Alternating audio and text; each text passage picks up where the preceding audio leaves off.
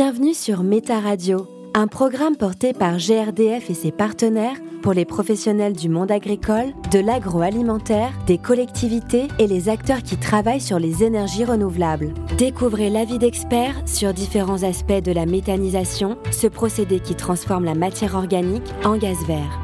Avec eux, nous abordons tous les sujets indispensables pour vous lancer et réussir votre projet. Méta Radio, le podcast qui diffuse du gaz vert dans votre territoire.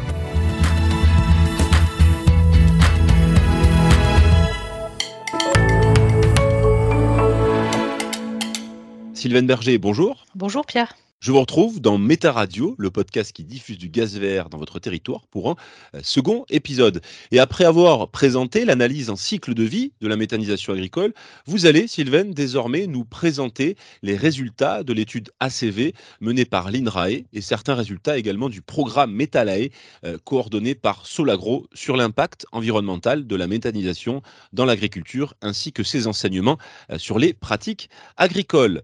Les méthanisations agricoles dites d'élevage ou de culture ont-ils un impact différent sur l'environnement? Comment optimiser la méthanisation agricole? Quelles sont les évolutions réglementaires à connaître? Sylvain, nous traiterons ces questions à l'occasion de notre discussion. Et pour commencer, je vous propose de revenir sur ces études récentes qui se penchent sur l'impact global de la méthanisation sur l'environnement. Sylvain, en quoi cette étude consiste-t-elle? Oui, il y a deux projets de, référence euh, qui ont été réalisés euh, récemment sur le thème euh, de l'impact environnemental de la méthanisation. Donc tout d'abord l'étude ACV menée par INRAE qui est sortie en 2021 et le programme Metalae qui lui est un peu plus ancien, qui avait débuté en 2015 et qui s'est terminé en 2018. Donc l'étude ACV réalisé par, par INRAE a été mené sur euh, le, donc l'analyse du cycle de vie a été menée euh, sur le biométhane agricole en, comparant deux scénarios. Un scénario dit scénario culture euh, avec une ration basée essentiellement sur des intrants végétaux, les cives notamment, et un scénario dit élevage avec une ration basée sur plutôt des déjections animales l'analyse a été menée entre une situation de référence sans méthanisation euh, et une situation avec méthanisation. Concernant le programme euh, c'est un programme euh, de développement qui a duré trois ans. et les partenaires de Metalae ont analysé l'évolution d'une quarantaine d'exploitations agricoles très variées en analysant une situation avant la mise en œuvre du projet de méthanisation et après la mise en œuvre du projet de méthanisation. Ce programme a permis de qualifier les projets d'un point de vue euh, des gaz à effet de serre et de l'énergie notamment. Sylvain, premier renseignement de l'étude ACV de l'INRAE, au moins, je cite, 73% des indicateurs environnementaux améliorés ou non influencés par la méthanisation. Ça veut dire quoi euh, concrètement, Sylvain? Donc effectivement, l'analyse a montré que la très grande majorité des indicateurs sont plus favorables au scénario avec méthanisation. Sur 16 euh, indicateurs qu'on étudie classiquement en, analyse de cycle de vie, euh, 5 sont équivalents entre un scénario sans méthanisation et un scénario avec méthanisation. 7 à 9 indicateurs sont améliorés par rapport donc à une référence. Restent 2 à 4 indicateurs qui sont moins bons pour la méthanisation que pour la situation de référence. C'est l'indicateur du changement climatique qui bénéficie de la plus forte euh, baisse entre la référence et la méthanisation, de l'ordre de 80%, il y a également euh, l'impact sur l'épuisement des ressources énergétiques, étant donné que la méthanisation a un bilan énergétique très favorable. Viennent ensuite des indicateurs qui concernent les particules fines et l'eutrophisation marine, qui sont également largement favorables au scénario avec méthanisation, notamment dans le cas du scénario élevage. Et enfin, les indicateurs euh, qui concernent l'épuisement des ressources minières et métalliques, également l'indicateur concernant les radiations ionisantes, sont plus élevés pour, les, pour les scénarios avec méthanisation, notamment dans le cas du scénario des cultures, lié au fait de la consommation d'électricité importante et notamment d'origine nucléaire pour les radiations ionisantes. Alors Sylvain, euh, l'unité de méthanisation est alimentée selon l'activité agricole des exploitations, les ressources, mais aussi les caractéristiques euh, de chaque territoire. C'est aussi d'ailleurs la qualité hein, de l'étude métallier, euh, être capable de fournir des enseignements généraux tirés des 31 exploitations suivies qui maillent le territoire métropolitain. Allons sur le terrain des scénarios de méthanisation de culture versus méthanisation d'élevage. Quel scénario, Sylvain, réduit-il significativement son empreinte carbone? En fait, les études n'avaient pas, pour objectif de comparer des scénarios de, culture et d'élevage versus élevage. la comparaison, en fait, se fait vraiment entre un scénario de référence sans méthanisation et un scénario avec méthanisation. concernant les, émissions de gaz à effet de serre, en fait, c'est euh, la caractérisation de l'indicateur changement climatique qui caractérise les quantités de gaz à effet de serre émises et qu'on rapporte en équivalent euh, CO2. Donc, comme j'ai déjà dit, il est bénéfique pour les scénarios avec méthanisation. Pourquoi? Parce qu'en fait, les émissions de CO2 sont plus faibles euh, dans le cas de la méthanisation. En effet, le CO2 du biogaz et le CO2 produit in fine par la combustion du méthane est, biogénique, donc il n'est pas comptabilisé comme un, gaz à effet de serre, contrairement à celui du gaz naturel. Il y a aussi deux autres gaz à effet de serre qui sont comptabilisés, qui sont le méthane et le protoxyde d'azote, le N2O. Et les quantités émises pour les scénarios avec méthanisation sont soit équivalents, soit plus faibles qu'un scénario sans méthanisation. Alors, euh, Sylvain, on, parlait de l'indicateur euh, changement climatique, mais sur les autres euh, indicateurs, qui sont au nombre de quatre retenus par Solagro, à savoir les particules fines, l'eutrophisation marine, l'épuisement des ressources énergétiques et l'épuisement des ressources métalliques et minérales, quel scénario entre l'élevage et la culture présente le plus d'externalités positives sur l'environnement? En dehors de l'indicateur changement climatique qui est très euh, favorable aux unités avec méthanisation, pour les autres indicateurs euh, euh, sur l'environnement, donc ce qui concerne les particules fines, l'eutrophisation marine, et l'épuisement des ressources énergétiques. Ces trois sont favorables à la méthanisation avec euh, une réduction euh, de 20 à, 30% par rapport à la référence.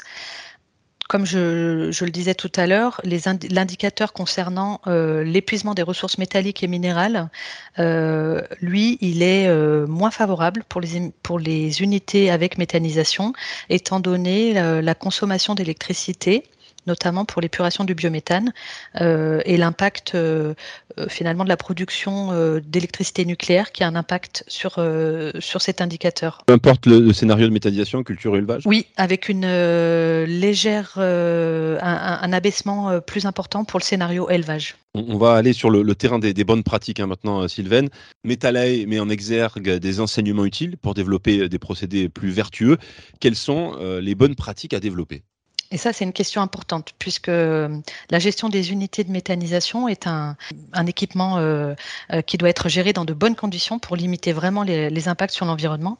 Donc, on peut citer trois grands thèmes pour limiter ces impacts. Donc, tout d'abord, pour limiter les fuites sur les ouvrages, il va falloir vérifier régulièrement les soupapes, les, couvertures de, fosses, les canalisations, pour vérifier qu'il n'y ait pas de, de fuite de méthane à ces endroits-là. Euh, on va pouvoir euh, également euh, travailler sur la couverture des fosses de stockage de digesta pour limiter, pour, récupérer finalement le, gaz émis lors de ce stockage. Donc, ce sont des couvertures étanches au gaz. et enfin, utiliser des équipements d'épandage qui permettent de vraiment limiter la volatilisation de l'azote. Donc, soit des pendillards, soit au mieux des enfouisseurs. On va peut-être aller sur le terrain de la cuisine maintenant. On va parler des intrants.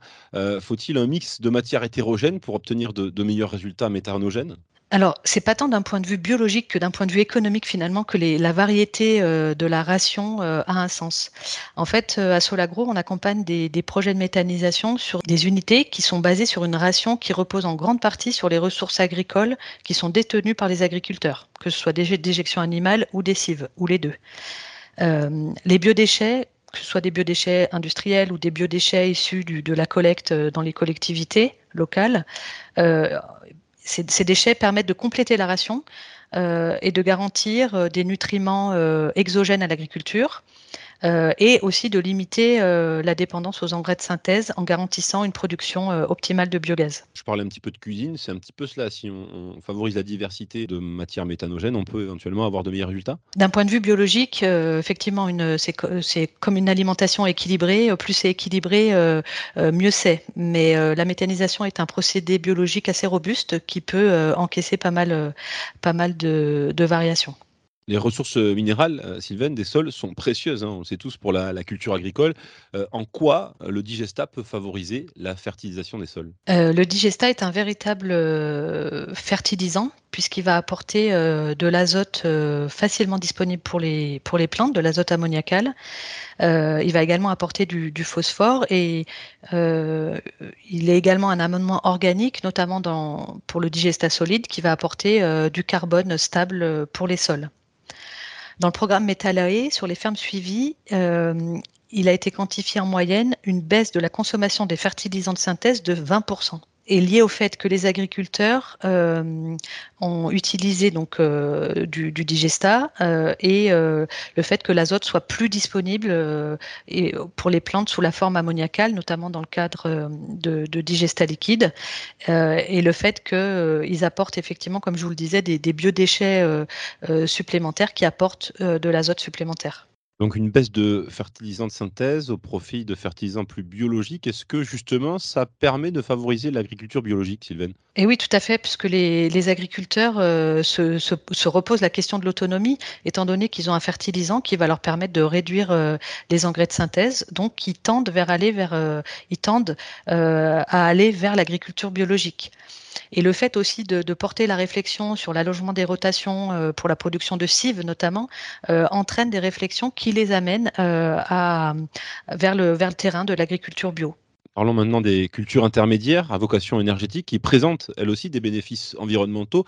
Quels sont les bénéfices des cives sur le sol et de la biodiversité? La mise en place de cives en fait permet plusieurs choses. Euh, tout d'abord, elle permet de couvrir les sols en hiver, donc qui limite largement euh, la lixiviation euh, vers, les, nappes phréatiques ou les, ou les cours d'eau. et permet également l'apport de carbone stable dans les sols, puisque les racines et les chaumes qui restent sur place, hein, qui ne sont pas collectés, vont permettre d'enrichir le sol en carbone. S'ajoute en plus le retour du digestat sur ces parcelles qui va apporter euh, à la fois euh, du carbone supplémentaire et des fertilisants. Et pour faire justement le lien avec ma précédente question, est-ce que euh, en termes de bonnes pratiques, on peut là aussi accroître justement ces bénéfices? Oui, tout à fait. Plus les cives seront un mélange de différentes variétés de plantes et notamment avec une proportion de légumineuses ou des variétés mellifères dans le, mélange semé pour la production de cives, plus il y aura de services écosystémiques systémique apporté au système. Sylvain, sur le volet réglementaire, la directive européenne dite RED 2 euh, portera la part d'énergie renouvelable à 45% euh, d'ici 2030. Et pour atteindre cet objectif, une révision législative a été euh, apportée. Quelles sont les grandes évolutions à spécifier? Alors cette directive effectivement impose deux choses, à la fois et, notamment pour les unités euh, de, grande taille euh, et les unités euh, récentes ou qui vont être mises en service dans les années à venir. Donc ils doivent d'une part montrer la durabilité des intrants, que ce soit des biodéchets ou des, ou des cultures végétales ou, ou des déjections animales, et de respecter des seuils en termes d'émissions de gaz à effet de serre. Et selon la méthodologie RED 2, pour le calcul de ces émissions, un des postes qui a un, enjeu important et qui est émetteur dans ce calcul-là, c'est les émissions liées euh, au stockage du digestat, et notamment si le stockage n'est pas couvert. Donc, il faut préconiser pour les futurs sites d'envisager la couverture de ces fosses de stockage de digestat avec la récupération du gaz produit pour le valoriser.